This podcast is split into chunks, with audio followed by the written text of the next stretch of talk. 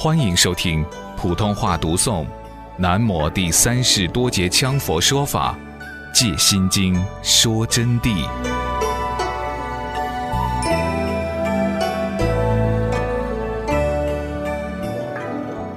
舍利子，色不异空，空不异色，色即是空，空即是色。这么反复几句，舍利子是释迦世尊的上首弟子，就是释迦世尊的大徒弟。因他持戒多闻，智慧无穷，善讲佛法，故在佛弟子中智慧第一。由于舍利子啊，他是十分守戒律，而且经常听到世尊亲自开示，加上自己的智慧啊，光明高洁，照耀性海。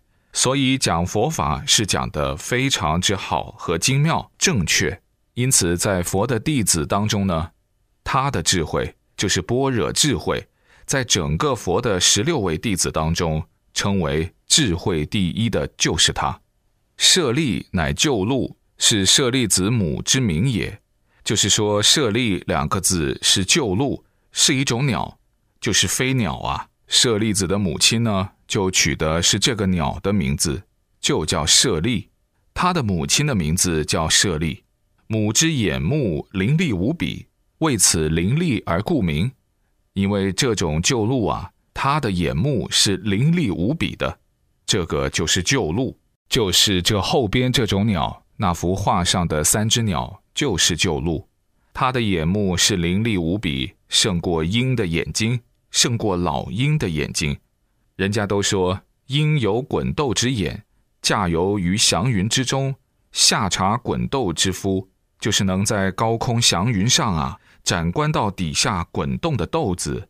老鹰就有这么厉害的眼睛，但是这个旧鹿就更厉害。由于舍利弗的母亲，她的眼睛最厉害，因此舍利子的爷爷那一辈就给舍利子妈妈取了一个舍利。舍利子乃连母称名，故称舍利家之于子，亦有舍利弗之称。就是说，舍利子呢，他是连到他的母亲称的名字，就是说，舍利是他母亲的名字。那么他是舍利的儿子，这就叫舍利子。就这样的，连他母亲的名字称的，就相当于你们某某某，然后加个子。某某人子，晓得不？他是某人的子，是这样子得来的。那么又叫舍利佛，这是四川读音。福有二义，一义为子。第一呢，就把它译为子了。此华梵合称，就是华音和梵音合并起来称的。二名为不，二呢又称为不，不就不怎么样，不是，就是这么个意思。福字也就是称为不的意思，不者不住之意，不就是不住，不住下来，不执着，不空不有，不来不去，就是这么一个含义。即含是名为福，实无福成。四大原生假合，福生虚名，故之于福。这里就告诉了大家，为啥叫舍利弗？舍利弗就是实无福成。他的名字是假名，就正如我上一堂课给同学们讲的，菩萨不见菩萨字，不见菩萨行般若波罗蜜，也不见菩萨不行般若波罗蜜，就是这么个道理。就是实际上有这个名字是代名词，实际上这个名字也不存在的，实无浮成，就是假名而已。四大原生假合，就是地水火。风啊，都是因缘和合才凑积起来的，因此称为四大原生假合。福身是虚名，这里是虚幻不实的。它的名字是故之于福，你们亦可参见古文。福视为不义，所以它是虚幻合成。在这里呢，也就叫做不不是的意思。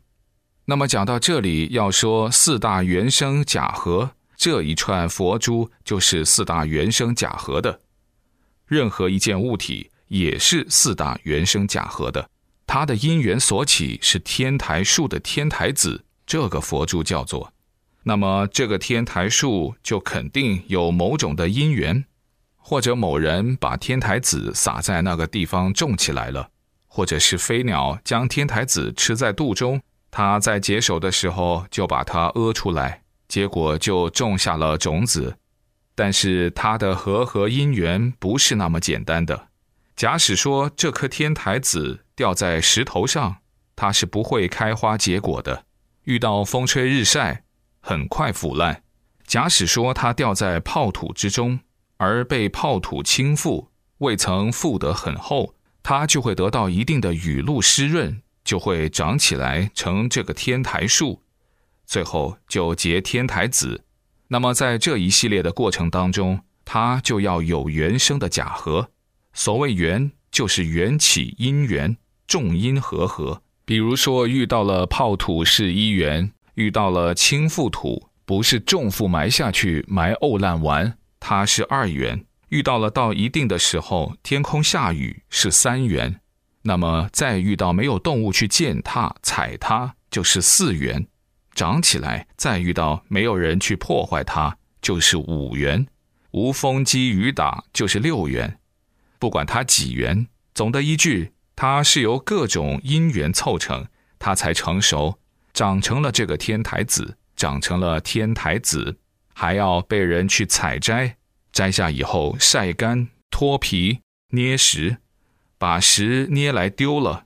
好了，这一下就要经过能工巧匠加工，把它钻起洞，一根一根的串起来，还要看缘起之张序，佛珠该串一百零八颗。那么就照着这个定数之因缘，给它串上一百零八个，才成了这个缘。那么这种因缘的果实到了我的手头，今天又是有同学拿在这个桌子上来，搁在这个地方。当然他有他的想法，所以说才又产生在这里给大家做譬喻的缘起。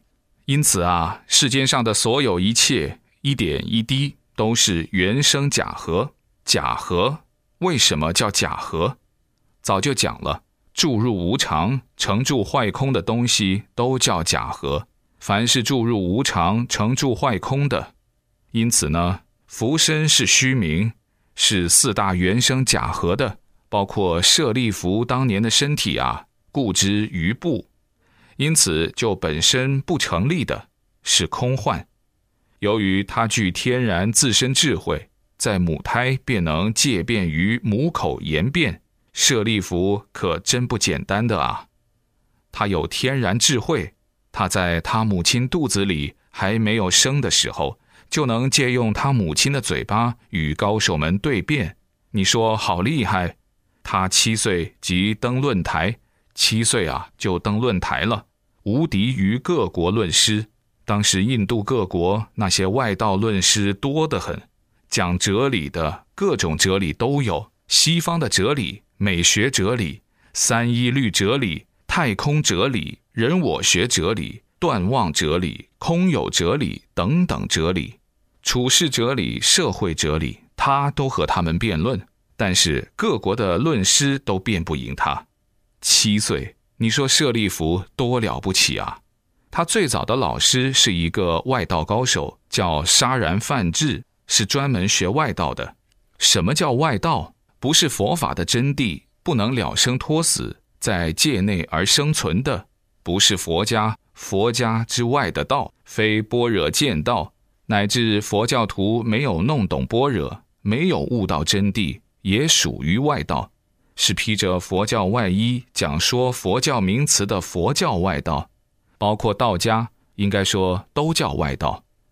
外就是内外。这不是骂人的，这就是说他还没有得到般若的真谛，不能了生脱死，所以暂时搁在这儿外面，就是这么一个意思，是没有入佛的真谛，就叫外道。那么这个杀然犯智死了以后呢，舍利弗就听说了释迦牟尼佛佛法高深莫测，一切圆融，能真正使人了脱生死。他就去求学于世尊学法，一去听佛说法以后啊，马上就开解心源，就达到这么一个程度。因为他的智慧太高，一听佛法，佛讲般若，立刻就证到了声闻缘觉的境界，而出家依佛修持，证得大阿罗汉果，就跟着佛长期在一起，证得大阿罗汉的果。所以说啊，舍利弗啊是真了不起的，一听说佛法，马上就出了家，就跟着佛了，就不离开佛，就好好的修。才证到大阿罗汉的果位。那么我们现在啊，在学佛当中，不一定需要去跟着一个谁，最关键的是见到真正佛的法。我们就依这个正法去修也是好的，也应该好好的去进取，寸步不移的掌握。我们这里面的同学有没有？有，这位黄老明年就要九十了。那么他呢，就是文法，就马上依法不离。远隔几千里就来了，条件那么好，郑教授那么有威望，儿子还是中将，家里面可以说是一切是高待遇，在江西的南昌大学专门教哲学和逻辑学，又是江西省佛教协会的副主席，这么大年纪的人，照规矩来说，他应该自己享受天伦之乐，密修居家行道，那么好一个家庭，那么好的环境地位。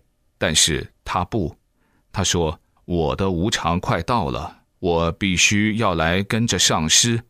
为此，我非常的感动，要让他成就，要让他大成就。不该学的法，都也要让他学，因为他的圣境界啊，能感动三周，否则为诸佛菩萨不喜。因此，佛法是无私的，只要是好好学的，我想你们都能得到最高的境界。”